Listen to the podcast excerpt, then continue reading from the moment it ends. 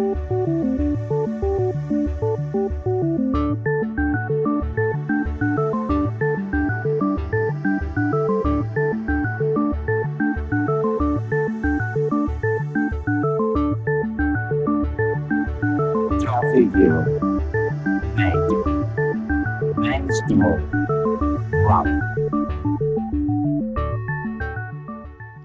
¿qué tal están amigas y amigos del software libre? Esta edición, 37 de Compilando Podcast, tiene formato especial, pues con buenos amigos y grandes podcasters del mundo Floss hemos querido montar una mesa redonda virtual alrededor de una sala Gypsy en la que debatir sobre las herramientas y servicios con los que contamos desde el software libre para la producción de podcast. Queremos agradecer muy especialmente a estos eh, creadores eh, de contenidos su atención a la llamada de compilando podcast eh, para la realización de este programa. Son muchos los podcasters y productores de contenidos sobre y con tecnologías libres, pero por razones de tiempo y espacio no están, lógicamente, todos estos grandes creadores con los que esperamos contar en otras ediciones. Hoy compartimos charla con Pedro Mosquetero Web, Eduardo Collado, David 8 bits, José GDF, Juan Febles y Yoyo Fernández. Con ellos entramos enseguida en materia para hablar de producción de podcast con software libre. Compilando Podcast, un podcast de GNU Linux y software libre. Y tal y como decíamos hace un momentito en la presentación de, este podcast, tenemos el honor y el placer de recibir en este especial sobre producción de podcast con GNU Linux a muchos podcasters que usan herramientas libres para producir este tipo de audios, para producir sus podcasts. Son muy conocidos seguramente de toda la audiencia de compilando podcast y por ello yo los voy a presentar en orden en el que me aparecen en la sala Y les voy a pedir que también se presenten ellos eh, con sus eh, podcasts. Muchos de ellos también los conoceréis eh, por blog. En definitiva, productores de contenido alrededor de las tecnologías en general y del software libre también en muchos casos en particular. Así como decíamos, tenemos hoy en esta edición especial de Compilando Podcast el honor y el placer de recibir primero saludo a Pedro Mosquetero Web. Muy buenas. Hola, muy buenas a todos y aquí estamos para ver qué herramientas utilizamos para esto de crear contenido en audio. Continuamos eh, por eh, Eduardo Collado. Muy buenas, Edu. Hola, muy buenas, Paco. ¿Qué tal? ¿Cómo estamos? Encantado de tenerte aquí. Continuamos eh, también con David, 8 bits. Hola, buenas noches. Encantado de estar aquí con todos vosotros. Es un placer. Un placer eh, también recibir a David y saludar a otro gran podcaster, José GDF. Hola, buenas tardes, noches a todos. Aquí estamos. Saludamos y seguimos en la ronda de presentaciones eh, con eh, otro gran compañero podcaster, Juan Febles. Muy buenas a todos. Esto parece un concierto cuando empiezas a decir y viene no sé qué, y viene no sé cuánto. ¿eh? Más o menos, más o menos. Y por último, eh, y no por ello menos importante, un gran maestro y pionero en estos, eh, en estas líderes de los podcasts con temática de software libre y GNU Linux, Jojo Fernández. Hola, buenas noches Paco y compañía, un placer estar por aquí esta noche. Bueno, nos hemos reunido a través de esta mesa virtual con software libre de por medio porque es una sala Gypsy la que nos une para este especial de Compilando Podcast donde queremos comentar y llevar hasta nuestros oyentes las opciones, posibilidades que nos brinda o que no nos brinda o que echamos en falta, también por supuesto, por ello es una mesa redonda eh, tipo debate, en el software libre para producir eh, podcast para producir este contenido que precisamente es el que estarán consumiendo aquellos eh, que nos oigan en este momento el formato podcast. Y la primera pregunta es, ¿ofrece el software libre hoy en día herramientas suficientes y a la altura o parecida del software privativo como para producir un podcast? Si os parece la primera ronda, pues eh, seguimos eh, para ir eh, abriendo conversación tal y como nos hemos presentado y como me aparecen a mí aquí en la sala Gypsy. Empezamos por Pedro Mosquetero Web. Pues eh, yo creo que es que el software libre ofrece herramientas actualmente para todo y para la creación de audio también. La cuestión es que te guste más o menos y elegir la que se adapta a tus necesidades, pero yo creo que hay software para elegir incluso. Eduardo.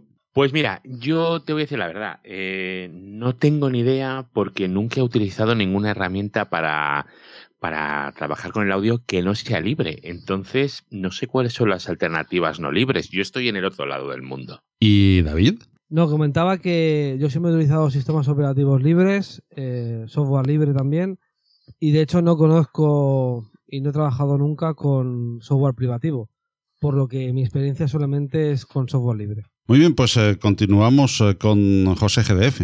Pues aquí yo podría dar una visión desde los dos lados. Eh, para gente que sabe un poco del tema de audio, tal vez no sea suficiente, pero para alguien que empieza, podría ser incluso todo lo contrario, podría ser incluso más que suficiente de lo que tenemos en- actualmente con el software libre. Y continuamos con Juan Febles. Pues para mí yo creo que sí, evidentemente hay muchas aplicaciones de software libre que permiten hacer eh, edición para podcasting que entendemos que tampoco es que vamos a crear eh, un, un proyecto de, de lo que es musical o, o audio muy complicado y perfectamente se puede utilizar y es más, normalmente el que se utiliza y de entrada suele ser de software libre. Eh, ¿Yoyo? Yo creo que sí. Yo la, la mayoría de, de gente que, que escucho eh, que hace podcast, in- independientemente del, del sistema operativo donde se encuentre, usa mucho Audacity. Hay mucha eh, muy grandes podcasts que, que usan Audacity. Y luego, pues, para el tema más complicado, más laborioso, como es la producción musical, pues eh, Ardour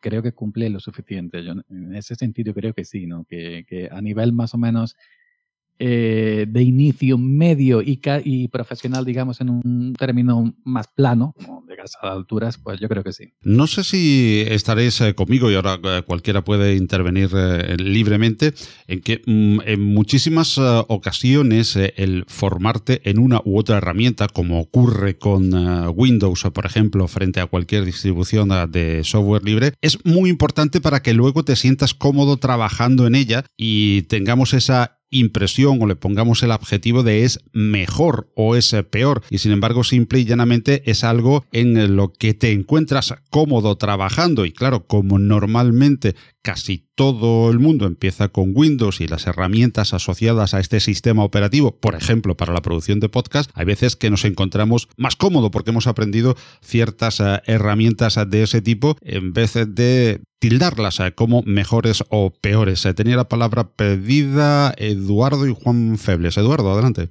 Pues mira, yo creo que no hay herramientas ni mejores ni peores eh, en el nivel del podcasting inicial, ¿vale? Otra cosa es lo que dice José GDF, eh, temas más eh, musicales, pero como él, él bien dice, para el que empieza, o sea, para los que estamos ahí en el inicio, yo creo que nos da igual. Y es más, yo creo que todo el mundo utiliza, empieza con la misma, que es el Audacity. Todos empiezan con la misma. Lo usen en Windows o lo utilicen en Mac o lo utilicen en Windows. Bueno, en Linux, perdón. En Mac creo que utilizan ahora uno que se llama GarageBand o algo así, creo que se llamaba. Pero bueno, el Audacity yo creo que es lo más conocido. ¿Y con eso te sientes cómodo? Yo con Audacity hago, hago virguerías, ¿eh? ¿Es mejor o peor que otros? Pues la verdad es que no he tenido necesidad de utilizar otro diferente. Y hay otros, eh, pero eh, ¿para qué te vas a dedicar un montonazo de horas de aprendizaje para hacer lo mismo que estás haciendo con el que estás? Muy de acuerdo con todo lo que comenta Eduardo, eh, con Audacity, que además de ser software libre es multiplataforma y gratuito, eh, permite pues ahondar en todo lo que quieras hacer en, podcasting y permite una edición, una exportación y permite hacerlo todo, una grabación. Eh, yo siempre lo comento que es ese coche monovolumen familiar que sirve prácticamente para todo. No es un bólido, no es un Ferrari, pero te va a llevar a cualquier lado. Y lo comentaba antes yo, yo eh, Joan Boluda, que tiene marketing online, es uno de los podcasts en español que tiene más seguidores. Eh, él tiene Mac, usa, usa Mac, pero utiliza Audacity y siempre estado utilizando Audacity y siempre va a terminar. O sea, para tener un podcast de éxito y un podcast que llegue a mucha gente con una edición normal, buena, que puede ser todo lo complicada que tú quieras, pero que, pero la básica, digamos, eh, con Audacity ya lo tienes más que planteado. Si quieres algo más como Ardour, que a mí también me gusta, y que tiene algunas cositas que facilitan, pero que no son mejores, sino que facilitan un poquito. Y tú, Paco Estrada, lo sabes bien porque tú editas con, con él, pues te facilita ir más rápido y, y, afinar un poquito más, pero que lo puedes conseguir exactamente con Audacity. Pues yo quería que me comentarais un poco, eh, estáis hablando de Audacity, pero grabáis con Audacity, porque yo, por ejemplo, si intento meter alguna plantilla de audio y grabo directamente en Audacity la pista de voz, a veces se me para, se para solo y cuando me doy cuenta digo, lo último no me lo ha grabado. Entonces, eh, ¿grabáis o hacéis postproducción con, con Audacity o lo hacéis todo desde el principio? No sé, me interesa mucho cómo lo hacéis. En mi caso, grabo, antiguamente grababa primero en un programa que se llama Audio Recorder, pero ya desde hace tiempo, lo poco que grabo, porque la verdad es que no grabo muy asiduamente, lo grabo directamente con Audacity y de hecho inserto también las pistas de fondo, ¿no? que últimamente pongo jazz, también lo utilizo Audacity y bueno, y tampoco me complico mucho la vida, voy a lo más sencillo, pero me funciona genial. Eh, yo hago dos cosas diferentes para grabar, ¿vale? Hay algunos que utilizo Audacity para grabar, me pasa igual que a Pedro, ¿vale? Se me queda colgado. Entonces lo que hago es eh, grabar en dos ventanas. Grabo en una donde tengo todo mi proyecto, tengo ahí todo mi proyecto y luego grabo en otra ventana donde grabo el trozo de audio y luego lo muevo al principal. Ese es un problema que tiene Audacity, por lo menos en las distribuciones de Linux que yo utilizo. Y luego lo que hago mucho es utilizar un software llamado Mix, M-I-X-X-X eh, yo soy muy fan de ese software, ¿vale? Es una mesa de mezclas eh, virtual eh, y ahí hago todo, todo, todo al vuelo. Tengo las músicas, el autodac, el tal y todos los efectos y todo lo voy mezclando al vuelo mientras hablo. Eh, eso me permite además hacer un streaming mientras estoy grabando y bueno, cuesta un poco acostumbrarse al principio porque tienes que mezclarlo todo y hacerlo todo al vuelo, cambiar las músicas y todo. Mientras estás hablando, tienes que estar controlando el software, ¿vale? Entonces es, es como una cosa más que tienes. Pero una vez que te acostumbras, es súper rápido porque luego no tienes que editar absolutamente nada porque ya sale editado. Mm, no sé los demás, ¿qué opinaréis? Eh... Totalmente de acuerdo. Yo lo que hago, por ejemplo, es grabo con Audacity, aunque después edito con Ardour.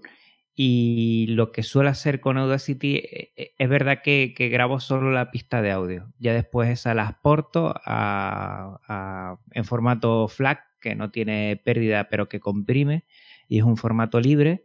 Y a partir de ahí voy jugando. Sí me gusta hacer un poquito mm, a ver, he perdido algún audio grabando y por eso eh, ya como perro viejo lo que hago es voy grabando y, voy eh, copiando y, y, voy guardando, porque si no, eh, alguna vez puede que te dé un problema. No por ser Audacity, sino porque en este trasiego a veces yo he perdido algunos audios y algunos originales que me gustaría haber tenido y solo tengo las copias en que Evox eh, te las degrado un poco de calidad y eso me mató en su momento y ahora lo que hago es eh, copio, eh, perdón, grabo mi voz, la guardo y después abro otro y voy ahí empaquetando, editando y haciendo todo para generar el programa o el podcast. Yo, en mi caso, como, como, como siempre he hecho cosas simples, grababa mi voz y guardaba y cuando metía música lo que hacía era meter eh, el audio en crudo que ya había guardado y hacía la, la edición, pero yo soy muy simple, decir una musiquilla al, al, inicio, otra despedida y ya, ¿no? Porque tampoco es que sea un experto en edición. Ahora tengo la ventaja de que al usar la mesa de mezclas lo hago todo en directo. Le conecto cualquier reproductor de, de música a la mesa por un canal, ya sea un teléfono móvil, cualquier otra cosa. Y eh, voy grabando, por ejemplo, en, Audacity la música, ya todas las cortinillas, la música intermedia, lo meto en directo y luego ya simplemente lo único que tengo que hacer es si quiero mm, compresión o si quiero subir un poquito el volumen y guardar. Y ya en ese sentido no me complico en, en, en, producción, ¿no? Porque, en fin, no se me da demasiado bien. Vamos a, a decirlo. Pero sí, normalmente grabo en Audacity, ahora con la mesa de mezcla, lo meto todo en directo y, y, ya está, es lo que hago yo. En mi caso, pues se me conoce por experimentar mucho y, verdad, experimento bastante. Y he grabado muchas veces con Audacity. Y a mí, yo nunca he tenido problemas de que se me haya cortado. Yo he llegado a grabar hora y media o así, o dos horas, incluso a veces, sin que se me corte ni nada, como algunos decís. Pero lo que últimamente hago más es grabar con, con Ardus directamente. Eh, también he usado Mix. Lo que pasa es que Mix lo he utilizado sobre todo cuando todavía no tenía el mezclador, como dice yo, yo que ahora tengo la posibilidad de hacer lo que hace él, de, introducir el audio por ahí y mezclar en tiempo real. Pero yo he usado mucho Mix. Lo que pasa es que Mix lo he utilizado más para, para hacer directos en YouTube, por ejemplo, y a través de OBS, Studio, etcétera. Y lo que he hecho, lo que, lo que hago es grabar la salida de Mix. Lo, he hecho mucho, eh, grabar en Audacity o, o, en Ardour, según, según el día. es que Ardour es muy pesado también cuando llevas mucho software funcionando a la vez, puede ser demasiado. Así que Audacity lo utilizo mucho y nunca me ha fallado. Lo que sí que me ha fallado es la grabación interna de mix, que ahí sí que me ha dado algún problema de algún ruidito, algún corte o algo. Ahí yo no sé si algún usuario de mix le habrá pasado lo mismo. A mi mix siempre perfecto y mira que lo he usado y que he grabado con él capítulos. Yo con Mix eh, habré grabado el 60% de todos los audios que, que, he subido. O sea, yo he, he, grabado, yo creo que más de 100, ¿eh? Y perfecto, siempre perfecto, siempre, siempre. Bueno, como estamos eh, viendo, hay un buen montón de herramientas dentro del software libre, diversas y que, bueno, a uno, como decíamos, les pueden gustar más que a otras. Pero quizás haya quien eh, no solamente quiera usar software libre sobre cualquier plataforma, sino que quiera usar GNU Linux. De ello es también lo que nos reúne aquí, temática del, del, podcast de Compilando. Pues hay quien quiera iniciarse en grabar podcast en GNU Linux. Vosotros, y os voy a preguntar también eh, por el mismo orden, ya después nos interpelamos eh, de, cualquier manera, por el mismo orden, como decía, de la sala Gypsy, ¿vosotros recomendaríais a, a, no digo lo que hacéis vosotros, sino lo que recomendaríais, los pros y los contras a que le veis, a utilizar una de esas distribuciones? Porque, bueno, para los que estén avezados ya en el software libre, eh, conocerán el tema de las distribuciones. Para los que estén un poquito más verdes, entre comillas, en ese tema y eh, por el título de este podcast hayan querido, venido a conocer la producción de, de podcast y bueno, eh, simplemente lo del software libre sea para ellos un, un título más, pues eh, les comentaremos eh, que el software libre ofrece mmm, distribuciones que son pues el núcleo Linux acompañado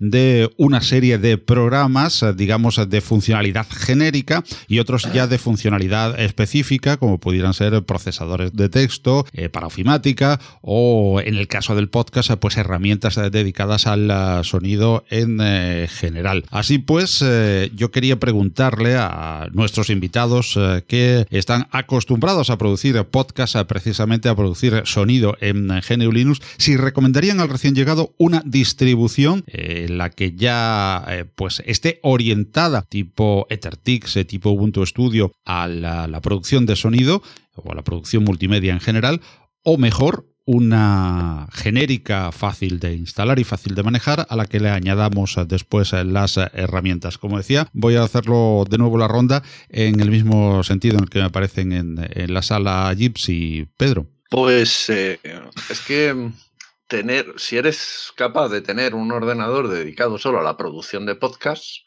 pues a lo mejor te merece la pena tener una distribución dedicada a la producción de audio, ¿no? Estas distribuciones de las que hablas tú, como Ubuntu Studio, que tienen un kernel de baja latencia y tal, yo las he probado.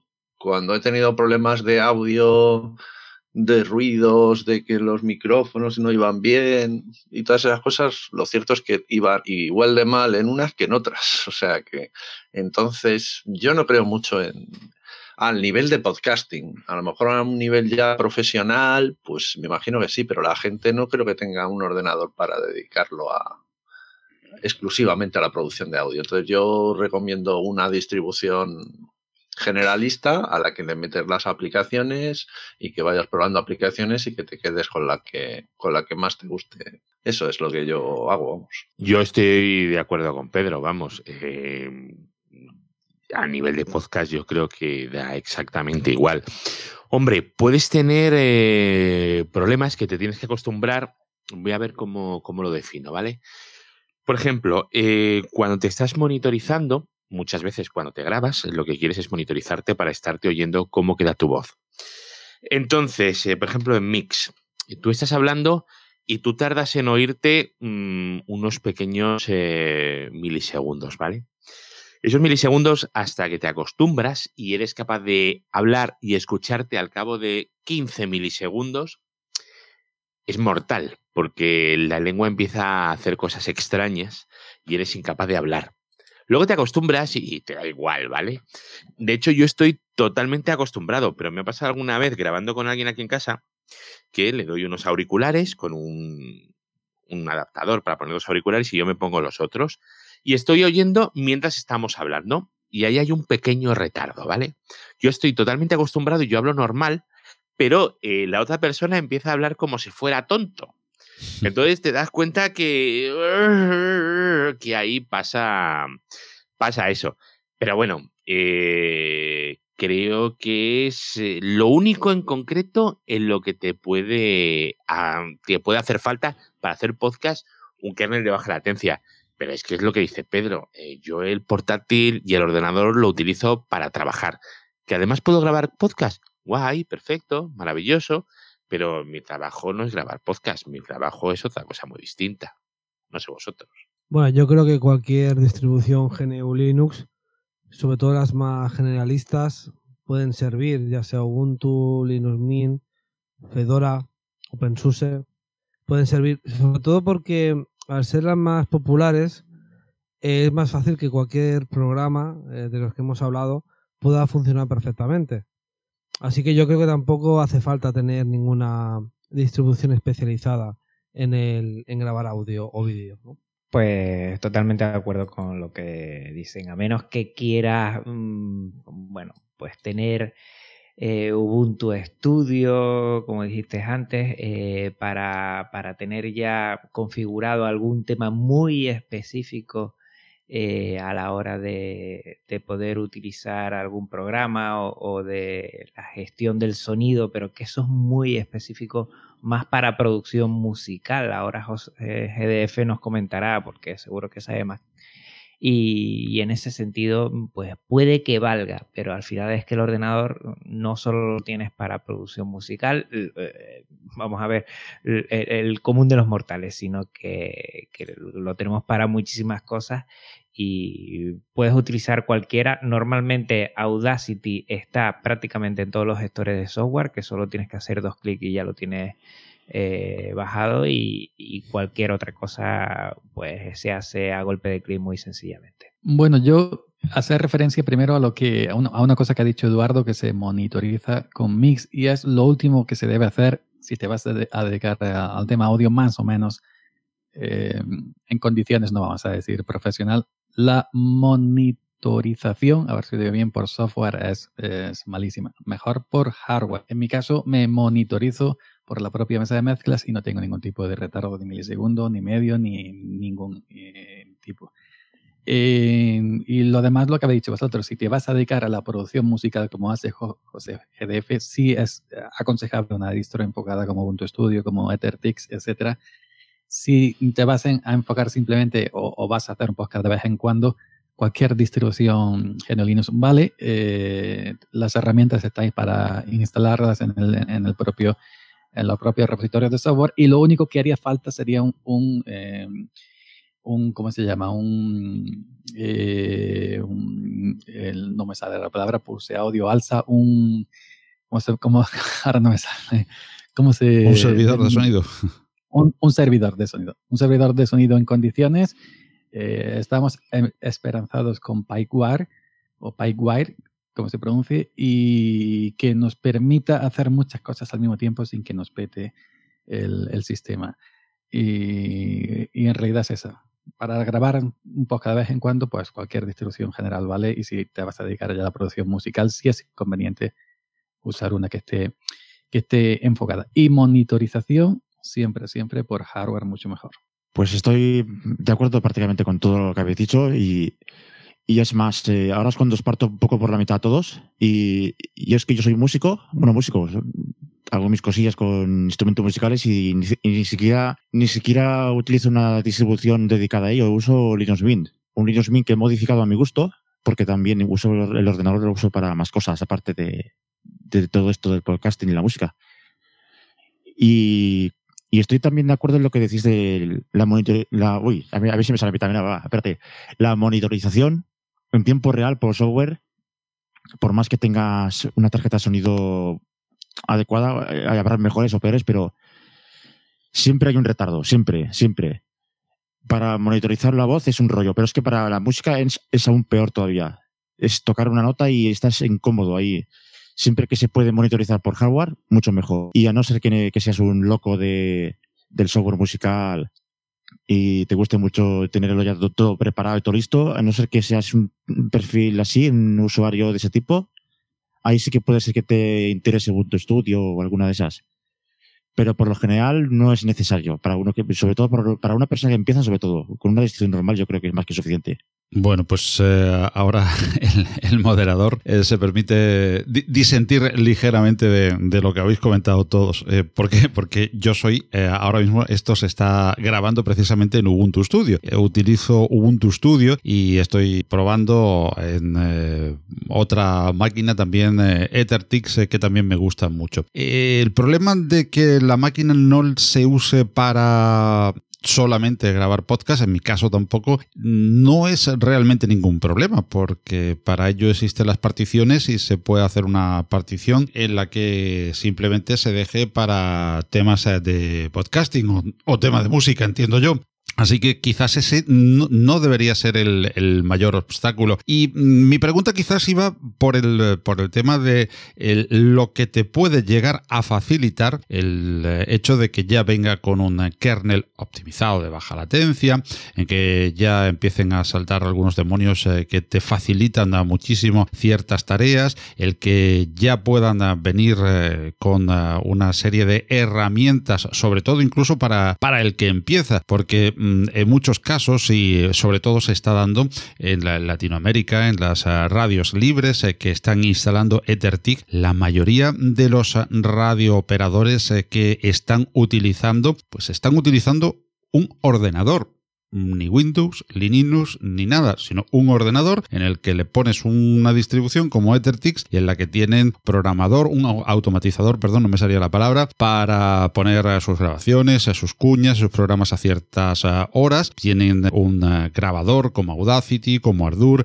tienen eh, grabadores de sonido independiente, tienen accesos eh, directo a salas Gypsy, salas Mumble, o sea, tienen todo un paquete, como cuando instalas un paquete ofimático, pues tienes todo un paquete radiofónico a tu disposición. Y bueno, en ese caso sí tienen un ordenador nada más que dedicado a ello, pero quizás el tema del podcasting eh, podemos tener una partición en la que tengamos una distribución que nos pueda ayudar en eh, dedicarnos a, otras, eh, a otros aspectos menos técnicos. Y bueno, no sé qué opináis vosotros, ahora podéis intervenir en el orden que, que queráis, José GDF quiere tomar la palabra, pues puede facilitar sobre todo, sobre todo incluso pensando en alguien que, bueno, pues está introduciéndose en este mundo de GNU Linux y le interesa hacer podcast o le interesa producir sonido, incluso vídeo, porque la mayoría de estas distribuciones también vienen preparadas para, para, para multimedia y pueden hacer su partición dedicada a esto con una serie de herramientas ya completa. Adelante, José, tenía pedido la palabra. Es que estamos hablando de quizá, quizá de un par de perfiles diferentes de usuarios. Eh,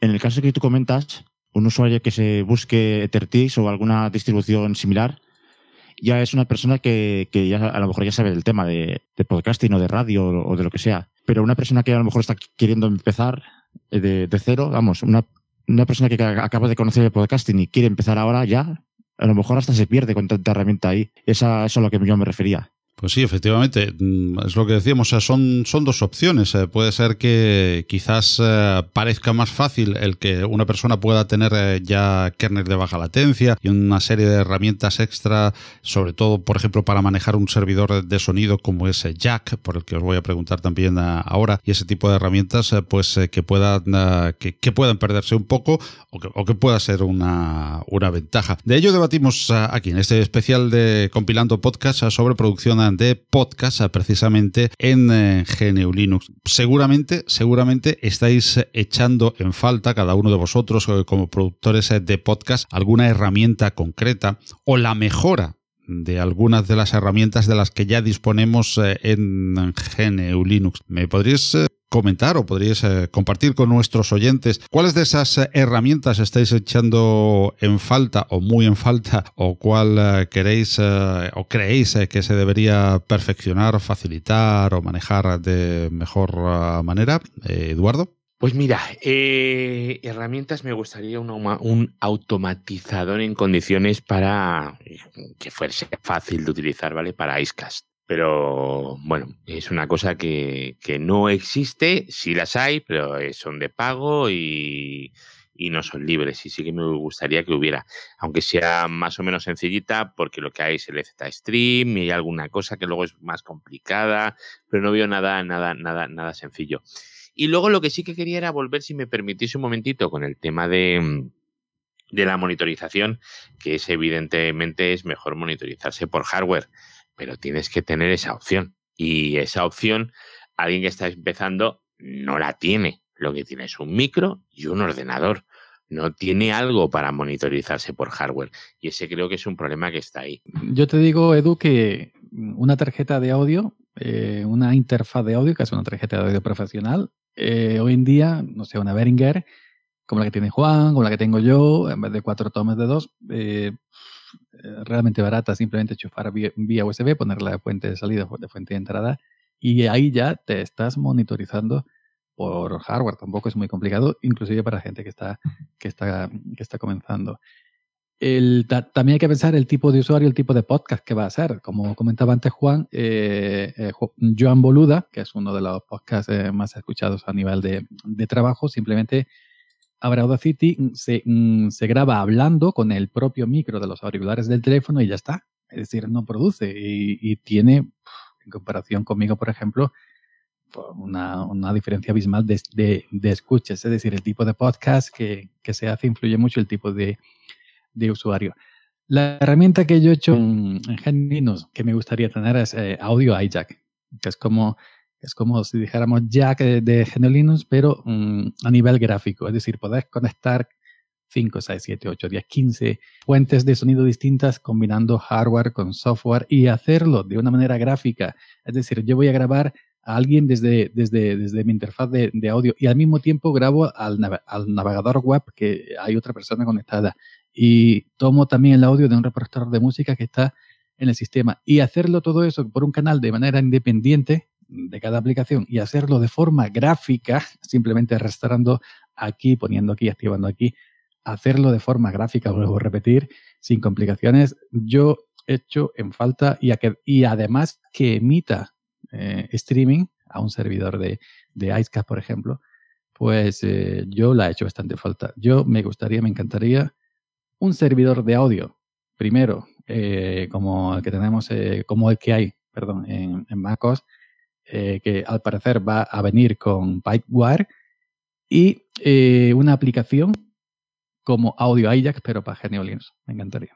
quería hacer un inciso sobre el tema de la monitorización. Igual que hay gente que es capaz de grabar en móviles y eso, como, como creo que ha dicho yo, o creo que eres tú, ¿verdad? Pues también es posible, no es lo mismo, evidentemente, no es lo mismo, también es posible grabar sin, monitorizarse. Hay gente que es capaz de ello, no es preciso, pero bueno, es, está mucho mejor hacerlo así. En cuanto a la herramienta que podría echar en falta, yo he conocido cuando usaba Windows, eh, concretamente Samplitude, que es un, programa similar a Ardour, tenía un plugin que era capaz de, eliminar en, digamos, bueno, en tiempo real casi en tiempo real el ruido de la misma manera que lo hace Audacity. He hecho de falta una herramienta así, eh, dentro de lo que es el ámbito del software libre. Un plugin capaz de, filtrar el ruido, tal como hace Audacity, de manera instructiva. Y eh, en principio ahora mismo no se me ocurre nada más. Bueno, pues eh, yo respecto de las herramientas que he hecho en falta, yo creo que aquí estamos, es que cada podcaster tiene un perfil y no sé, pero no, igual le estamos asustando un poco a la gente que quiere empezar, ¿no? De muchas herramientas, que si una distribución específica. La mayoría de la gente al final se echa atrás por el mero hecho de que no es constante. O sea que mi recomendación es siempre es graba, graba y graba con el Mona, luego ya aprenderás postproducción con Audacity o lo que quieras, pero graba, graba, acostúmbrate a grabar y luego irás mejorando, te irás comprando un mejor micrófono, una mesa o, lo que tú quieras, ¿no? Eh, ¿Por qué digo esto? Bueno, pues porque es lo que yo he hecho. no porque sea lo mejor, ¿no? Pero creo que un poco al principio cuando empiezas un podcast, pues no sabes cuánto vas a durar. Y de hecho hay gente que pasarle el, el capítulo 10 pues le cuesta, ¿no? La mayoría pues mueren antes. Y respecto de la herramienta para grabar, bueno, pues yo lo que he hecho en falta, más que una herramienta, es que los, los alojamientos donde subimos luego los, los podcasts tengan una API abierta. De tal forma que se pudieran crear aplicaciones que hicieran fácil la creación de contenido, que tuvieras una aplicación y directamente te lo suba a los distintos alojamientos. Es decir, pues un Speaker Studio pero abierto o que pudiéramos subir directamente a iVoox, que iVoox pues la tiene cerrada y, y, no puedes conectarte. Al final se conectan vía eh, vía RSS, vía feed, que no me salía, perdón. Y, bueno, pues es una manera de subirlo a todos los sitios, pero, pero que pudiéramos subirlo directamente desde la aplicación creo que ayudaría bastante a lo que es el, el podcasting amateur al menos. ¿no? Herramienta interesante que propones eh, sobre eh, abrir eh, APIs de sitios donde normalmente alojamos que son privativos. Ello me, lleva también a una pregunta que os hago en general a, todos. ¿Creéis que es mejor para distribuir vuestros podcasts utilizar también herramientas libres en VPS o en nubes o donde queráis libres? ¿O es mejor o casi obligatorio estar en plataformas privativas como las que ha mencionado Pedro, como podemos seguir con Google Podcast, con uh, iTunes, uh, etcétera. ¿Yo, yo? Yo creo simplemente que es mejor estar donde está toda la gente.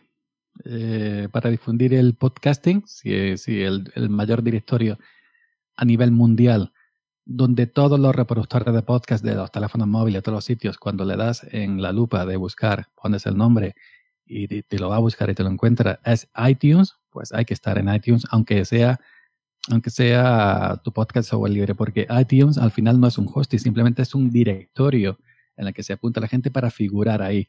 Luego ya que tú lo quieras subir a tu VPS personal, lo quieras subir a Spreaker pagando un plan, lo quieras subir a iVoox de manera gratuita o, o pagando otro plan, Normalmente hay que subirlo donde se tenga más visibilidad. Aquí conocemos más Spreaker y pero en Norteamérica hay muchos más sitios, eh, hay más sitios grandes abiertos. Donde esté la gente, en final de cuentas, donde esté todo el barullo de, de, los podcasters, donde te vayan a encontrar, porque si te vas a un sitio que solo hay cinco personas, pues te van a escuchar esas cinco personas. Si te vas a un sitio que hay cinco mil, de esas cinco mil podrás pescar a lo mejor a mil, mil quinientas, mil o inclusive a, más. Así que yo eh, digo como dice el refrán, donde, donde está la gente va Vicente, y ahí hay que ir y está. Yo creo que al final es, mm, depende cuál es tu, audiencia objetivo. Es decir, si tú quieres simplemente, es, por ejemplo, no voy a decir nombres, pero hay algunas páginas web de compañeros que hablan de GNU Linux que acompañan siempre sus... Pues, estoy pensando ahora mismo en, en Atareado, por ejemplo, que acompaña cada artículo que hace con un, con un audio que habla de, de ese artículo, ¿no? Entonces, claro, esto, mm, el objetivo suyo es acompañar este artículo, ¿no? Entonces no hace falta que suba nada a iTunes ni iBooks, ¿no? iBooks. En cambio, como es mi caso, pues yo me interesa que eh, cuanta más gente, como ha dicho yo, yo, eh, lo escuche mejor, ¿no? Entonces lo, lo subo a plataformas privativas. Entonces, como digo, depende las, las intenciones que tengamos y, el público al que queramos que, vaya este podcast. Esto mm, podría introducir eh, también eh, otro tipo de eh, elemento para, para, el debate en esta mesa, pero antes sobre el mismo tema estaba pidiendo la palabra Pedro Mosquetero Web. Para que os hagáis una idea de lo que os he dicho de crear una aplicación que permita subirlo a distintos sitios directamente, em, hice una encuesta en la que participaron pues, bastantes de, mis oyentes y de hecho tengo hecho una especie de mini plan de negocio para crear una aplicación de este estilo y lo único que necesito es contactar con los programadores. Bueno, ya he contactado con algunos, lo que pasa es que lo tengo un poco parado porque justo ha coincidido con que Google ha anunciado que va a sacar una, una aplicación para, para la grabación, para la creación, no, no solo para la escucha. Ha coincidido con que, por ejemplo, otra de las grandes aplicaciones de grabación, que es Anchor, pues la verdad es que ha mejorado mucho y, lo he dejado un poco parado porque mi idea era montar una campaña de crowdfunding para crear un software libre con algunos creadores de, de aplicaciones y que crearan una especie de, de, Spreaker Studio. Para los que no lo conozcan, Spreaker Studio pues es la aplicación que permite subir a Spreaker, eh, que es un alojamiento de, de podcast de los ficheros de audio te la permite subir directamente, pero solo lo sube a Spreaker. O sea, tú usas Spreaker Studio, solo lo sube a Spreaker. Por la idea era crear una especie de Spreaker Studio, pero que dijese, no, pues yo lo quiero subir a iVoox, yo lo quiero subir a SoundCloud, a donde tú subas tus audios, a tu VPS, a tu tal. Y bueno, la verdad es que lo tengo un poco parado, pero igual lo recupero porque estoy probando Anchor y no me está terminando de gustar y parece que Google, aunque anunció en las JPod que que estaba el proyecto muy en marcha, pues no sé, Google a veces anuncia cosas y luego las deja a medias.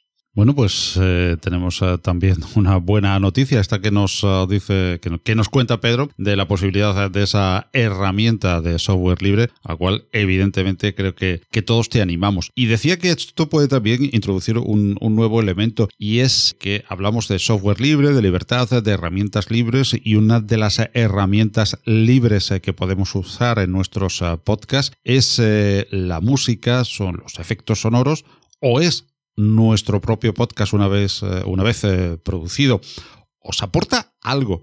Porque el software libre está muy unido a la cultura libre. ¿Os aporta algún valor añadido especial o creéis que puede aportar a vuestros oyentes el hecho de licenciar uh, los contenidos bajo la licencia Creative Commons, como creo que todos los que estamos aquí lo, lo hacemos, y utilizar también solamente porque podríamos en algunas plataformas, por acuerdos con, con la Sky, con las diferentes eh, gestoras eh, de los derechos intelectuales, eh, podríamos en algunas utilizar música no libre. Sin embargo, prácticamente todos usamos en una gran mayoría, claro, en algunas ocasiones no, pero la, eh, si lo hacemos solamente para esas plataformas, pues usamos también música Creative Commons. ¿Qué, ¿Qué, valor añadido puede aportar a vuestro podcast el usar esas, esas músicas por un lado y por otra y en otra vertiente, músicas y efectos me refiero, y en otra vertiente, ¿qué puede aportar a vuestro podcast en sí y al oyente el que se libere bajo Creative Commons? Uh, Pedro, por ejemplo. Pues eh, yo uso poca música. Eh, tengo una entradilla y una salida, pero tengo la suerte, la enorme suerte, de que uno de mis oyentes es un compañero de trabajo que es, eh, que es músico, es profesor de informática, pero además es, es, músico y tiene muy buenas canciones y, y me ha hecho la entradilla, me ha hecho la entradilla de Mosquetero Web y, y, es lo único que uso. No soy mucho de poner efectos, no soy mucho de poner música, pero en general sí soy mucho de que la gente utilice software libre. Bueno, yo voy un poquito más allá y es eh, que la información sea libre. Así que para mí las licencias Creative Commons pues son eh, una cosa que habría que apoyar mucho más a nivel de música, de vídeo, de PDFs, de manuales, tutoriales o de lo que sea. El acceso a la información libre y gratuita hace que, que la sociedad progrese. Ese es eh, mi tema y bueno, no es que sea mío, es, es algo tan sencillo como que creo que eh, el poder dar acceso a, a, todo tipo de información hace que la educación sea universal y que la educación sea universal hace que, que los, los, talentos salgan por sí mismos. Entonces, Creative Commons sí, siempre y en todo momento. Pues mira que yo no voy a estar de acuerdo con vosotros hoy en este tema. El Creative Commons no es más que una limitación. Y a mí no me acaba de, no me acaba de gustar. El contenido que estás generando lo aportas o a la sociedad o qué es esto de lo aporto, pero solamente si haces esto y solamente si no ganas dinero y solamente si no sé qué. Eh, no, eh, a mí eso no, no me acaba de gustar. Yo creo que si aportas algo lo estás aportando y ya está. Pero a mí eso de aporto, pero solamente limitándolo en el caso que no sé qué, a mí lo de las licencias Creative Commons a nivel personal nunca me ha gustado mucho. me ha gustado mucho más pues otro tipo de licencia que la que tú estás aportando eso a la sociedad y que la sociedad lo tiene ahí para trabajar con ello. Pero estarle diciendo a la gente lo que tienes que cortar o no, pues no, no me acaba de, a mí no me acaba de gustar. Pero bueno, oye, eh, cada uno puede opinar lo que quiera, por supuesto. Yo no soy nadie para decir eso. Pues fíjate que yo después de, conocer un poquito más lo que son las Creative Commons, porque hasta hace poco pues lo desconocía, Creative Commons es un batiburrillo de, posibilidades que hay que estar ah, mirando. Eh, en ese sentido, mm, sí que últimamente, por lo menos, intento que mi, mi licencia Creative Commons sea, sea lo más libre y abierta posible sin entrar en, muchas limitaciones, como decía Eduardo. Y además estoy intentando que todos los recursos que busco y consigo de audio y de imagen para también dar soporte visual al podcast, eh, también sean eh, en esa sintonía. Por ejemplo, que solo tengan que ser eh, de hacer referencia al autor, de atribución, y después de que se tengan que, relicenciar si vas a utilizar de la misma manera, el, compartir igual. Esas dos siempre busco para que, sean posibles. Y si hay alguna que es Creative Commons Zero, que ya permite una libertad total, no tienes ni que, ni que hacer atribución a, la persona, pues, y lo puedes utilizar como quieras, pues, pues me gusta más. Cada vez le estoy dando yo más importancia y entiendo que, el gran defecto que puede haber es la, el, desconocimiento, la ignorancia en ese sentido y que yo mismo hasta hace meses era me causaba a mí muchos problemas porque lo desconocía totalmente. Eh, David, ¿tenía pedido la palabra? No, simplemente yo creo que lo bueno que tienen las licencias de Creative Commons es que hay diferentes tipos de licencias. Entonces, ofrece a los creadores de contenidos diferentes posibilidades. Eso abre mucho el abanico, ¿no? De cómo utilizar eh, esos contenidos. También me, gusta mucho las licencias de dominio público, que eso permite que cualquier persona la pueda utilizar. De hecho, en la web, por ejemplo, de Internet Archive, que seguramente eh, muchos ya conoceréis, hay muchísimo contenido de dominio público que se puede utilizar. Incluso hay temas de, por ejemplo, la banda de Smashing Pumpkins, que gran parte de su eh, contenido lo liberaron en dominio público, ¿no? Entonces, hay muchas opciones, eso ahí está la gracia de, la libertad, ¿no? De tener muchas opciones y muchas posibilidades de utilizar diferentes tipos de licencia. En mi caso, el, alrededor de un 70% del contenido de mi podcast es Creative Commons, porque es música de terceros.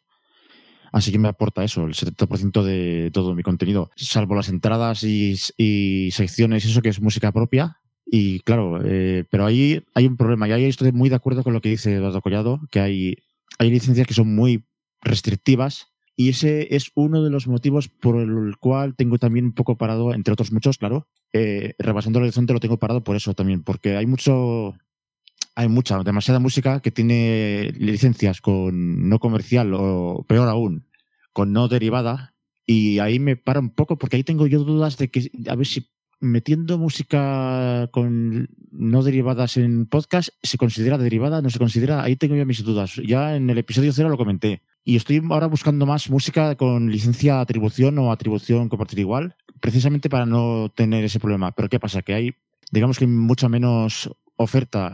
Los grupos tiran mucho por las licencias de no, eh, no derivadas y no comerciales porque precisamente porque muchos grupos y, artistas quieren ganar dinero con su propia música, por eso restringen el uso. Y ahí está complicado encontrar, ¿sabes? Está, complicado.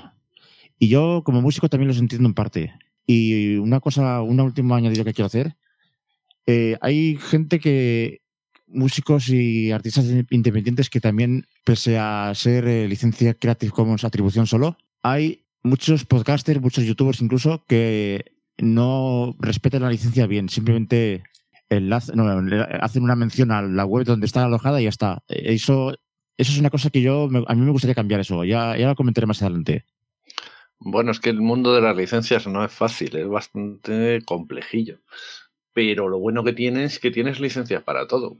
Yo creo que, por ejemplo, Creative Commons, la licencia original, te permite hacer lo que quieras con, con ella y lo único que tienes que citar es al autor, lo cual me parece bastante razonable que se vaya citando a los distintos autores de las distintas modificaciones que van haciendo del, documento, ¿no? Entonces, bueno, es cuestión de, elegir la que quieras. Y bueno, por supuesto, están las Creative Commons, pero también están las GPLs, ¿no? O sea, si quieres, eh, utiliza una GPL 3 y libertad absoluta para hacer un poco lo que, lo que estimes oportuno, ¿no? Eh, lo de que no sea comercial, bueno, eso pues ahí cada uno supongo que tendremos una, una opinión. A mí creo que el autor tiene derecho a, hacer lo que le dé la gana con su creación y si la quiere hacer privativa, privada, pues es, es, su derecho y me parece genial. Y si la quieres hacer totalmente libre, me parece también estupendo. Y apoyo las Creative Commons y las GPL, pero bueno, que el autor decida, sin más. Efectivamente, al final el autor es que tiene derecho total sobre su obra y lo que tienes que hacer es, bueno, pues ver la que más le guste a él, que igual a nosotros que nos gusta mucho el software libre, estamos por algunas que son más en pro de la cultura libre, lo hemos hablado ahora, la Creative Commons 0, la, 0, la licencia, la que es pública, eh, la de atribución y la de atribución compartir igual. Compartir igual significa que lo tienes que compartir también como, eh, como que se tenga que compartir a su vez igual, no dejes muchas restricciones. Eh, no, no, que no limite que lo tengas que compartir igual, que esa sería la igual. Eh, en ese sentido que cada uno elija lo que quiera y, es verdad que independientemente de unas otras que nos puede agradar más o menos, todas las que hacen es promover la cultura libre y que se distribuya más fácilmente. Eh, no sé si lo han comentado ya, pero comentar a los oyentes que si no, tendríamos solo lo que es el copyright, entonces está eh, en principio eh, bloqueada todo tema de distribución, copia, todo esto estaría bloqueado a expensas de que el propio autor por escrito nos dé la posibilidad de, hacer lo contrario. Pero claro, eso eh, que nos escriba el autor va a ser muy complicado y que lo fácil de las Creative Commons es que salta este escollo y permite facilitar que cualquier eh, producción que esté bajo estas licencias pues se puedan distribuir, se puedan compartir, se puedan mejorar y, todo esto va en pro de la cultura libre. Yo, mm, como han comentado por aquí Pedro y también Eduardo, el autor es el, legítimo dueño de, su obra. Eh, puede licenciarla como quiera, si quiere de una manera, si quiere de otra, si quiere ganar dinero, si no quiere, si quiere compartirla al final es el enfoque. Si tú tienes un podcast de software, de cultura libre y todo este mundillo, lo más lógico es que lo licencies también de esa forma, ¿no? Y si usas, y si usas también pues material em, libre, pues lo más lógico es que lo licencies también de esa forma por ejemplo, yo en mi caso hago mm, audios tanto de software libre como más generalistas, ¿no? De entretenimiento, simplemente, pues eh, mm, todo, yo en mi caso lo licencio todo también con, libre, ¿no? Creative Commons. Pero mm, los, los audios, los podcasts que no hago eh, enfocados a software libre, sino que, que son simplemente entretenimiento, no tendría en principio porque ¿Por qué hacerlo así? Si lo hago también es porque uso músicas también, de, músicas con licencias Creative Commons. Pero mm, a mí a veces también, no sé, que me da algo, por ejemplo, no sé si habéis enterado que si queráis luego lo comentamos, eh, esta web famosa de, para músicos Creative Commons como Free Music Archive va a tener que chapar, cerrar las puertas por problemas de financiación. Ahí está el gran problema Ahí está el gran problema, el dinero. Sí, sí, cultura libre, compartir igual, para arriba, para abajo, pero eh, proyectos. Eh, los proyectos no se mm, alimentan eh, del aire ni de compartir, ni del corazoncito, ni del favorito. Hace falta dinero para mover todo eso, ¿no?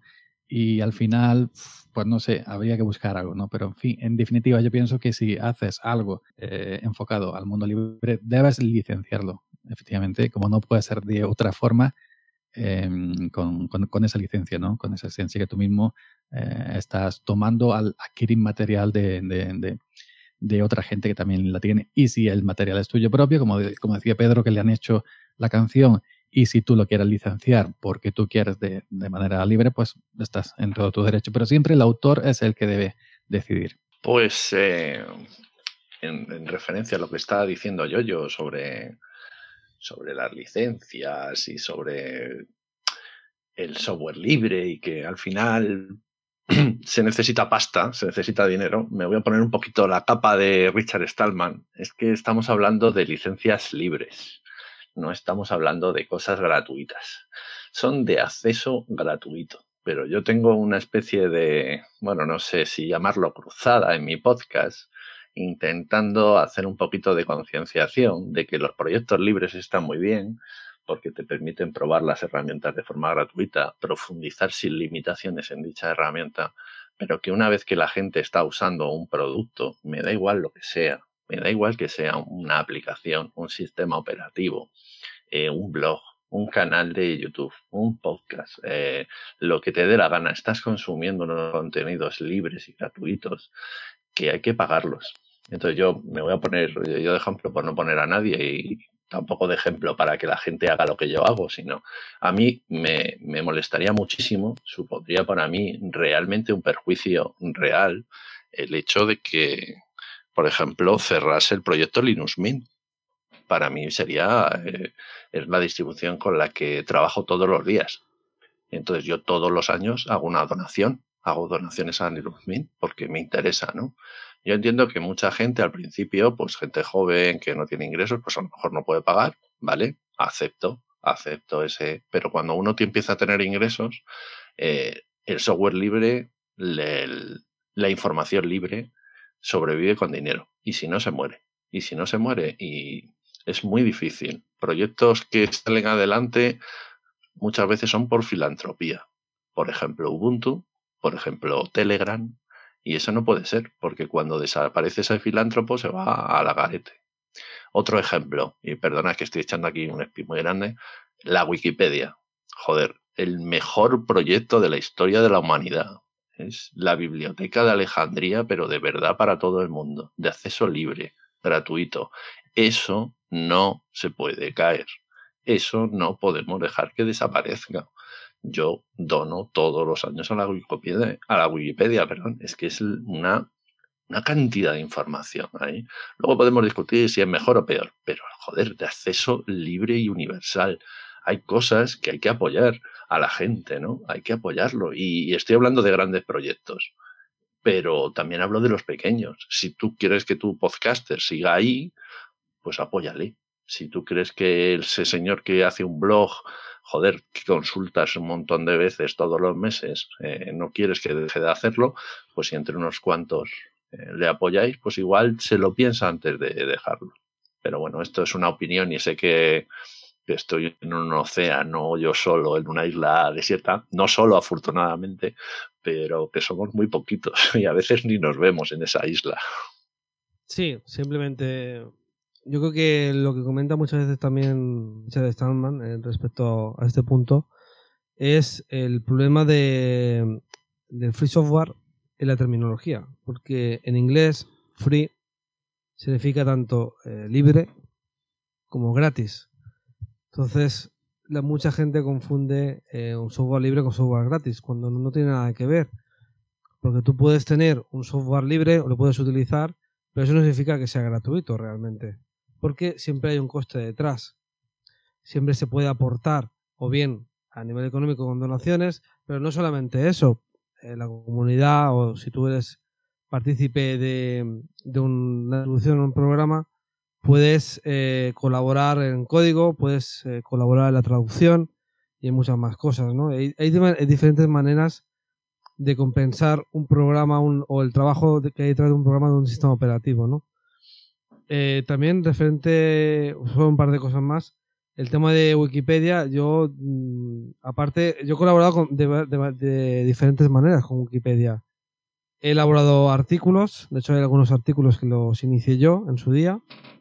He colaborado también en desarrollar artículos sobre personajes históricos y también he donado dinero. Es que siempre hay varias oportunidades, ¿no? Incluso hay youtubers, eh, eh, aunque es un canal privativo, eh, es un canal muy, muy popular, que, bueno, que con su, por ejemplo, de, canales de divulgación científica, que yo sigo bastante porque me apasiona bastante el mundo de la ciencia, el mundo del cosmos, y lo hacen de manera desinteresada, ¿no? Entonces, muchos de ellos participan, por ejemplo, en la plataforma Patreon, creo que se pronuncia así. Y bueno, pues yo pago X dinero al mes para apoyar eh, su trabajo, ¿no? Porque yo creo que todo merece una compensación. Eh, yo, yo, entiendo a Yoyo cuando dice que es que a veces estamos en, una cultura de lo gratuito y, muchas veces eh, los que estamos aquí conocemos muchas noticias y muchas anécdotas de que el software libre cuando se, se, ve como gratuito, por lo menos estás en esa cultura del gratuito, eh, cualquier cosa nos cuesta un poco más. Es verdad, como dice Pedro Mosquetero Web, y que él también ha abanderado muchas propuestas para que intentemos, eh, todos los que le escuchamos, eh, aportar en, algún proyecto, pero no es lo normal, ¿no? exigimos más que, más que aportamos y, lo que tenemos que darle es ese cambio, esa vuelta de tortilla para que entre todos nos sintamos una comunidad que no solo yo estoy eh, consumiendo algo, sino que soy parte, soy una comunidad, soy una parte de algo. No solo consumo, no solo soy un mero espectador o consumidor del sistema operativo, del software, de las aplicaciones, de las obras, sino que yo también puedo aportar ahí, puedo aportar mucho económicamente, eh, lo, hemos, lo han comentado aquí, eh, también por medio de traducciones, por, bueno, quien, quien sepa código perfecto, eh, se puede hacer de muchísimas formas. Y, y, lo bueno del podcasting es que acerca mucho a la gente. Yo creo que los que estamos aquí, algunos prácticamente no nos hemos visto, pero nos sentimos muy cercanos. ¿Por qué? Porque el podcasting acerca mucho y crea comunidad, que es lo que buscamos en el software libre. Animar a toda la gente a, eso. Con el mero hecho de comentar, y yo creo que todos los que somos podcasters aquí saben a lo que me refiero, eh, ya, ya ayuda muchísimo. Solo con comentar, eh, pararte un rato, buscar el, enlace eh, donde te lleve a la página web de ese podcaster y comentarle ese episodio. Oye, me ha parecido bien, mal, crítica constructiva, lo que quieran. Pero aportar, a yo, yo siempre le encanta para terminar que, yo digo una cosa que copié de, un youtuber canario que es eh, aportas o apartas. No, no, no los tomemos tan a la, a la tremenda, pero sí aportemos porque dando podemos también recibir muchas cosas y es sentirnos parte de una comunidad y eso es muy importante. Sí, muy de acuerdo con, David y con, y con Juan, ¿no? Eh, yo he hablado fundamentalmente de, dinero, pero efectivamente, como dice David, eh, yo siempre digo una cosa, tiempo o dinero. No me creo que no tengas ninguna de las dos cosas. O tienes tiempo o tienes dinero y algunos tienen la suerte de tener las dos cosas, tiempo y dinero. Entonces, aporta como puedas. Si es con tu tiempo, traduces un proyecto, eh, programas en un proyecto, no sé, participas realizando una documentación, lo que tú quieras. ¿Tienes tiempo? Pues pon tiempo y ya está. ¿Tienes dinero? ¿No tienes tiempo? Pues pon dinero para que esos proyectos no se mueran. ¿Tienes las dos cosas? Pues haz lo que quieras y aporta como puedas. Pero como bien dice Juan, aporta, aporta y aporta. Desgraciadamente el, problema sigue, sigue siendo ese, sigue siendo la, economía y, la confusión desde, bueno, atávica ya en el, en el, software libre, de libre, del free, el doble sentido de esa, de esa palabra en inglés. Por eso a mí me gusta, por ejemplo, cuando se habla de FOSS, por ejemplo, añadirle, y ya se lo están añadiendo en muchos sitios, incluso hablando en, en inglés, el libre en español, que, que bueno, tiene un, un, significado mucho más específico, ¿no? Así que me gusta, por ejemplo, hablar de flows y no de FOSS por lo mismo, por añadirle lo de libre, que, los ingleses eh, que están en el mundillo pues también están entendiendo dónde, dónde está la, diferencia. Y es que como bien decís vosotros, eh, la aportación eh, económica bueno, pues es, es, muy, muy, muy importante. Y la aportación de las empresas que se están implicando en el software libre cada día más y bueno, muy especialmente lo hemos vivido con esa compra por parte de IBM que incluso dice, bueno, por lo menos dicen, no sabemos si después se lo llevará a cabo, pero que compran una forma de actuar, una forma de hacer, pues es eh, también muy importante. Lo hemos hablado en, muchísimos eh, de, nuestros podcasts, eh, compilando en, vuestros podcasts también, la, implicación de la empresa dentro del, software libre. Adelante, yo, yo tenía pedido la palabra. Yo es que, eh, como habéis dicho, eh, la culpa es del, propio software libre, porque se nos ha acostumbrado a nosotros a que, como también han dicho otros antes los compañeros, libre gratis.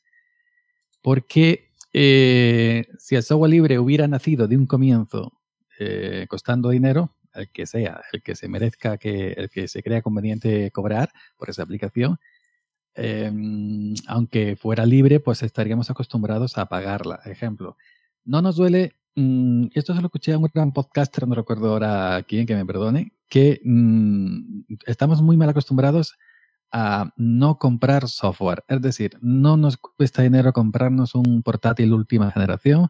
Bueno, no nos cuesta trabajo nos cuesta nuestro dinero, pero nos arreglamos como sea ahorrando, financiando, etcétera, etcétera, para comprarnos un portátil bueno, una gráfica buena, una fuente de alimentación, microprocesador, un teléfono móvil, una tablet, un iPad, y estamos acostumbrados a consumir hardware y, y, hacemos lo imposible por pagarlo, como sea, pero sin embargo, ahora nos gastamos 500 euros, por poner un ejemplo, en un teléfono, y sin embargo una aplicación que vale 2 euros no somos capaces de pagarla entonces, es que se nos ha acostumbrado eso, a, que el software libre sea gratuito. La cultura pirativa es otro mundo que aquí no vamos a tocar, pero bueno. Entonces, si de, un comienzo hubieran nacido cobrando, porque una aplicación que ha nacido, eh, una aplicación libre en este caso que nos ocupa a nosotros, que ha nacido gratuita, nuevamente jugamos libre con gratuito, que ha nacido gratuita y tantos años gratuita, ya es muy difícil, muy difícil cobrarla y, entonces, las donaciones está visto que nunca han funcionado. Grandes proyectos Patreon, he visto yo, eh, yo reviso de vez en cuando algunos proyectos de los que sigo en Patreon y tienen muy pocos seguidores, muy pocos. Patreon es realmente una cosa ridícula. Y bueno, y, grandes proyectos de software libre eh, pues sobreviven por lo que han dicho antes, ¿no? Por llegar a una gran empresa multimillonaria que esté detrás y que la patrocine, etcétera, etcétera. Pero a nivel de usuario doméstico, a nivel de usuario final, como nosotros, como toda la vida se nos ha acostumbrado a que libre igual gratis, pues ya muy difícil cambiar esa mentalidad. Y es eso, estamos acostumbrados a pagar por hardware, sea cual, el, eh, eh, cualquiera el precio que sea, sin embargo, no, estamos, no se nos ha acostumbrado a pagar por software, en este caso software libre y el software privativo, no digamos, porque eso ya sabemos lo que ha pasado toda la vida. Y es, es prácticamente, yo diría que la culpa es del propio software libre, que nos ha acostumbrado a eso. Pues pronto estamos allá a terminar este, este podcast sobre software libre y podcasting, eh, precisamente en el que hemos entrado también en esta discusión eh, que siempre suele surgir eh, cuando hablamos de software libre, lo libre, lo gratis y la supervivencia de los proyectos. Y antes de entrar en esa última y breve intervención para todos, que os voy a pedir como cierre del, del podcast, tenían la palabra pedida y que intervengan en este orden David y David 8 bits y Pedro Mosquetero Web. Bueno, intentaré ir bastante rápido. Simplemente comentar, bueno, los ocho años que llevo a la web, en, la que trabajo yo, que es 8 bits un byte.com, así hago un poco de publicidad. Em, he hablado, bueno, he trabajado con muchos, eh, con muchas herramientas de software libre y de hecho la mayoría de ellas, por no decir todas, se pueden descargar de manera gratuita y entonces la pregunta eh, surge de, decir, yo me bajo esta herramienta, pero esta, esta, estas personas que han desarrollado esta herramienta de qué viven, ¿no? Y yo creo que la clave, la cuestión es que estas herramientas aportan algo más, ¿no? Por ejemplo, estoy, estoy viendo aquí una herramienta que, que bueno, que eh, hablé de ella en la web en su día, que se encarga de, de elaborar eh, facturas y albaranes para empresas que tú te la puedes descargar gratuitamente de su web.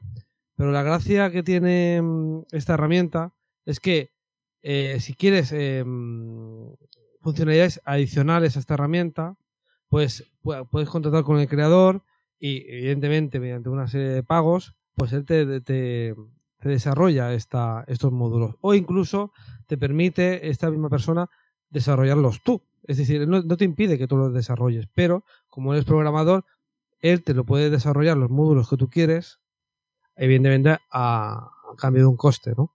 Y de eso vive esta herramienta, ¿no? También estoy pensando, por ejemplo, en otra herramienta, bueno, más que una herramienta, es una plataforma que se llama NetServer, que es de, es una empresa italiana, que es 100% lo mismo. Es decir, tú te puedes bajar la herramienta perfectamente, pero si quieres un soporte de esta herramienta o ayuda para eh, mm, hacer cosas con esta herramienta, pues eh, evidentemente también tiene un coste. Es decir, tú tienes la posibilidad, si tú quieres, de utilizar esta herramienta sin ningún coste, pero la clave del asunto es que estas herramientas funcionan gracias a que la gente quiere algo más, quiere un soporte, quiere desarrollar más funcionalidades para la herramienta, ¿no? Yo creo que ahí está el medio, el medio del asunto.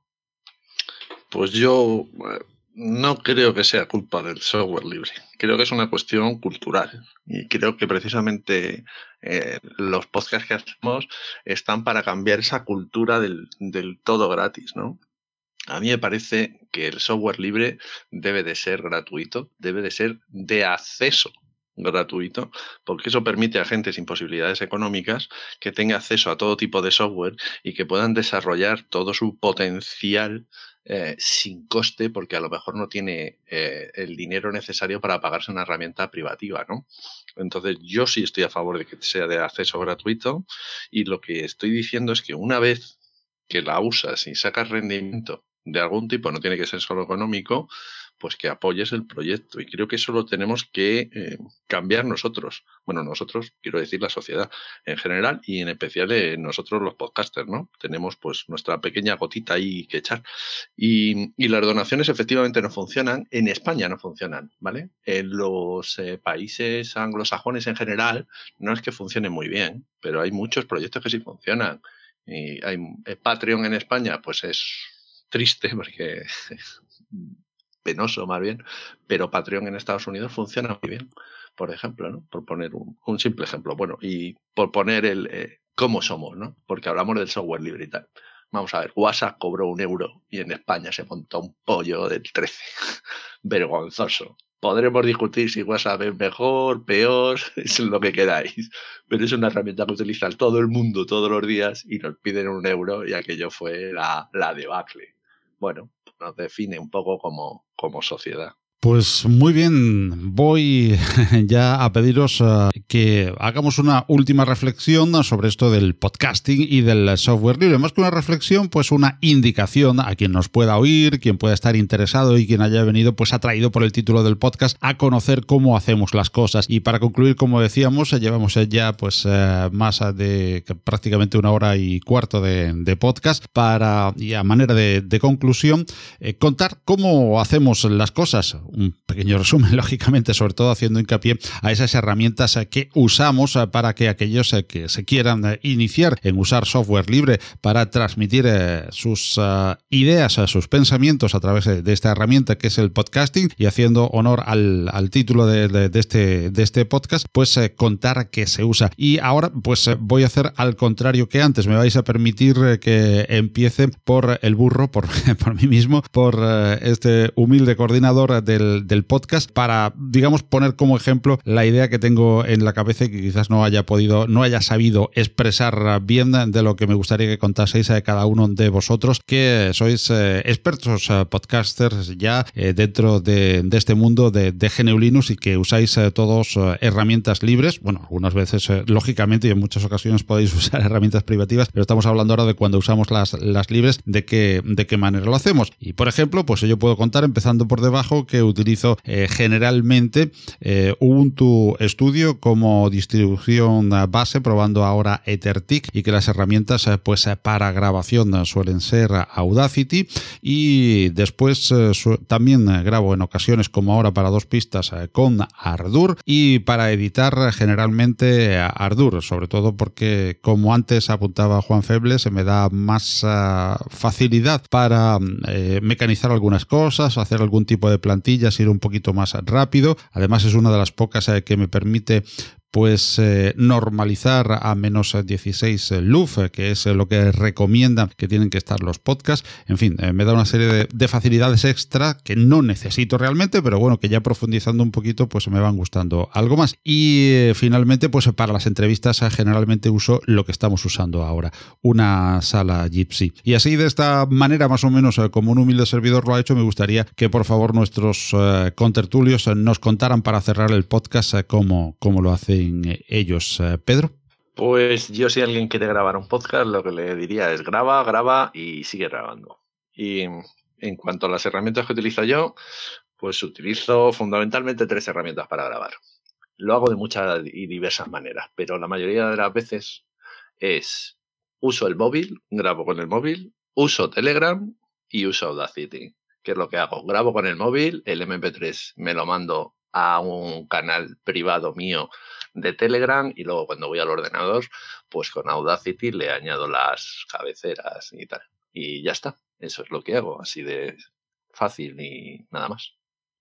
Pues yo lo que le diría a la gente es igual que, Pedro, grabar, grabar y grabar. Eh, si queréis usar software libre, pues eh, podéis utilizarlo. Podéis utilizar, en mi caso yo utilizo Audacity y utilizo Evox, uy, Evox, perdón, em, Mix, perdona, que se me va la cabeza ya a estas horas. Pero os voy a contar una cosa, el software libre no hace falta ejecutarlo en Linux. Esas aplicaciones, si os sentís más cómodos y queréis empezar a utilizar software libre porque no lo usáis, podéis utilizarlas en Windows, que no pasa nada, ¿eh? Y bueno, me podéis encontrar en eduardocollado.com y bueno, paso al siguiente. Yo antiguamente usaba para grabar audio recorder, y luego para hacerla, bueno, para editar audio, eh, Audacity. Ahora lo hago todo ya directamente en Audacity. Utilizo siempre sistemas operativos GNU Linux. Eh, pasa por OpenSUSE, Fedora, ya estoy en Ubuntu. Eh, y en esa parte poco, poca cosa más puedo decir. Eh, me podéis encontrar en la web, como he dicho antes, www.8bitshacenunbyte.com y en el proyecto comunitario colaboratorio.net. Bueno, pues yo utilizo KDE On. Eh, me gusta mucho ese entorno de escritorio y creo que la distribución es la que saca la comunidad KDE y, me fascina. Eh, después utilizo Audacity sobre todo para grabar y después para editar Ardour y poquito más, algunas herramientas después para, eh, por ejemplo, ponerle la carátula al MP3 o al OGG y alguna cosita más, pero, pero eso es lo básico. Y animar a la gente, ¿eh? si eres oyente y te pica mucho la curiosidad y tienes ganas de empezar a grabar, no te lo pienses, ponte en contacto con algunos de todos los que están aquí, todos los locos que nos va a encantar que, contactes con nosotros para, crear un podcast y animarte a que entres en este mundo del podcasting porque conectas con muchísima gente. Eh, yo he podido conectar con toda la gente que está aquí y, disfruto muchísimo pues hablando de muchas cosas, de entre ellas la que más nos gusta que es el software libre y me pueden encontrar como Podcast Linux en casi todos los sitios y dos páginas web, eh, barra podcast Linux y después podcastlinux.com. Bueno, yo, como también han dicho ya los compañeros, graba, graba, graba, graba y participa. Sobre todo cuando nosotros pedimos eh, audios, envíanos un audio corto por Telegram, por correo, para comentarme cosas, para inclusive participar tú en nuestros episodios con pequeños audios. Muy poca gente lo hace, muy poca gente lo hace. En ocasiones, en sesiones sí hemos visto que capítulos especiales de lo que sea, sí, pero no, no normalmente no graba, graba, graba que te guste a ti, porque yo sigo grabando. Antes tenía a lo mejor mil, mil y pico escuchas por episodio. Grababa con toda la ilusión. Ahora que tengo 200, sigo grabando con toda la ilusión.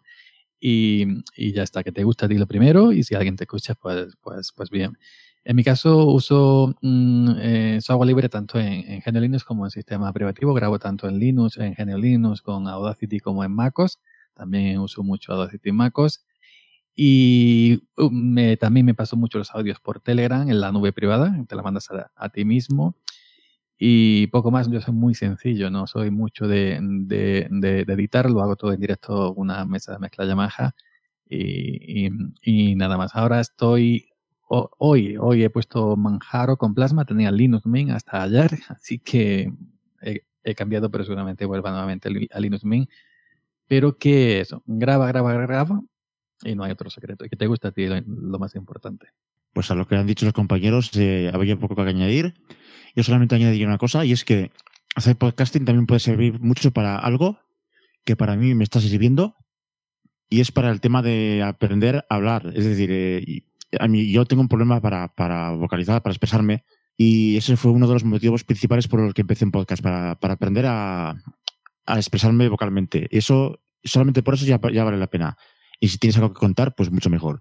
En cuanto a cómo me lo monto, pues en mi caso, eh, suelo estar en Linux Mint 19 ahora mismo. No, bueno, suelo estar en Mint, no me suelo mover de ahí. Ahora eh, la versión actual es la 19. Y para grabar, pues depende. A veces grabo con Ardour, a veces con Audacity. Si vamos a grabar dos o tres personas o más, lo mismo usamos Jitsi ahora o, o, o, o Mumble también. Y a veces uso Mix para los directos y OBS Studio y poco más. Y, y si necesita, y si, bueno, y, y, en cuanto a dónde me podéis encontrar, pues estoy suelo estar en josegdg.net y también me podéis encontrar junto con la mayoría de los compañeros que hay aquí mismo en esta sala en el grupo de Telegram Home Studio Libre. Pues muchísimas gracias, eh, compañeros, eh, grandes eh, podcasters que han tenido la amabilidad de acudir a la llamada de Compilando Podcast, lo cual yo les agradezco muchísimo y de pasar pues casi esta hora y media, estamos apuntando ya hacia ella, de podcast hablando de lo que nos gusta de podcast y además también del software libre en relación con el podcasting como herramienta para la producción de este. Muchísimas gracias, compañeros, por vuestras aportaciones en este podcast y sobre todo por vuestras aportaciones en eh, cada uno de vuestros eh, podcasts, eh, de vuestras web, de vuestros canales de YouTube, donde también vemos muchísimas entrevistas, screencaps, etcétera, de todos vosotros que generáis muchísimo contenido que os agradecemos de parte de la comunidad. Muchísimas gracias a, a todos por acudir a esta llamada de Compilando Podcast y como decía, sobre todo gracias por vuestras producciones con, por y para el software libre.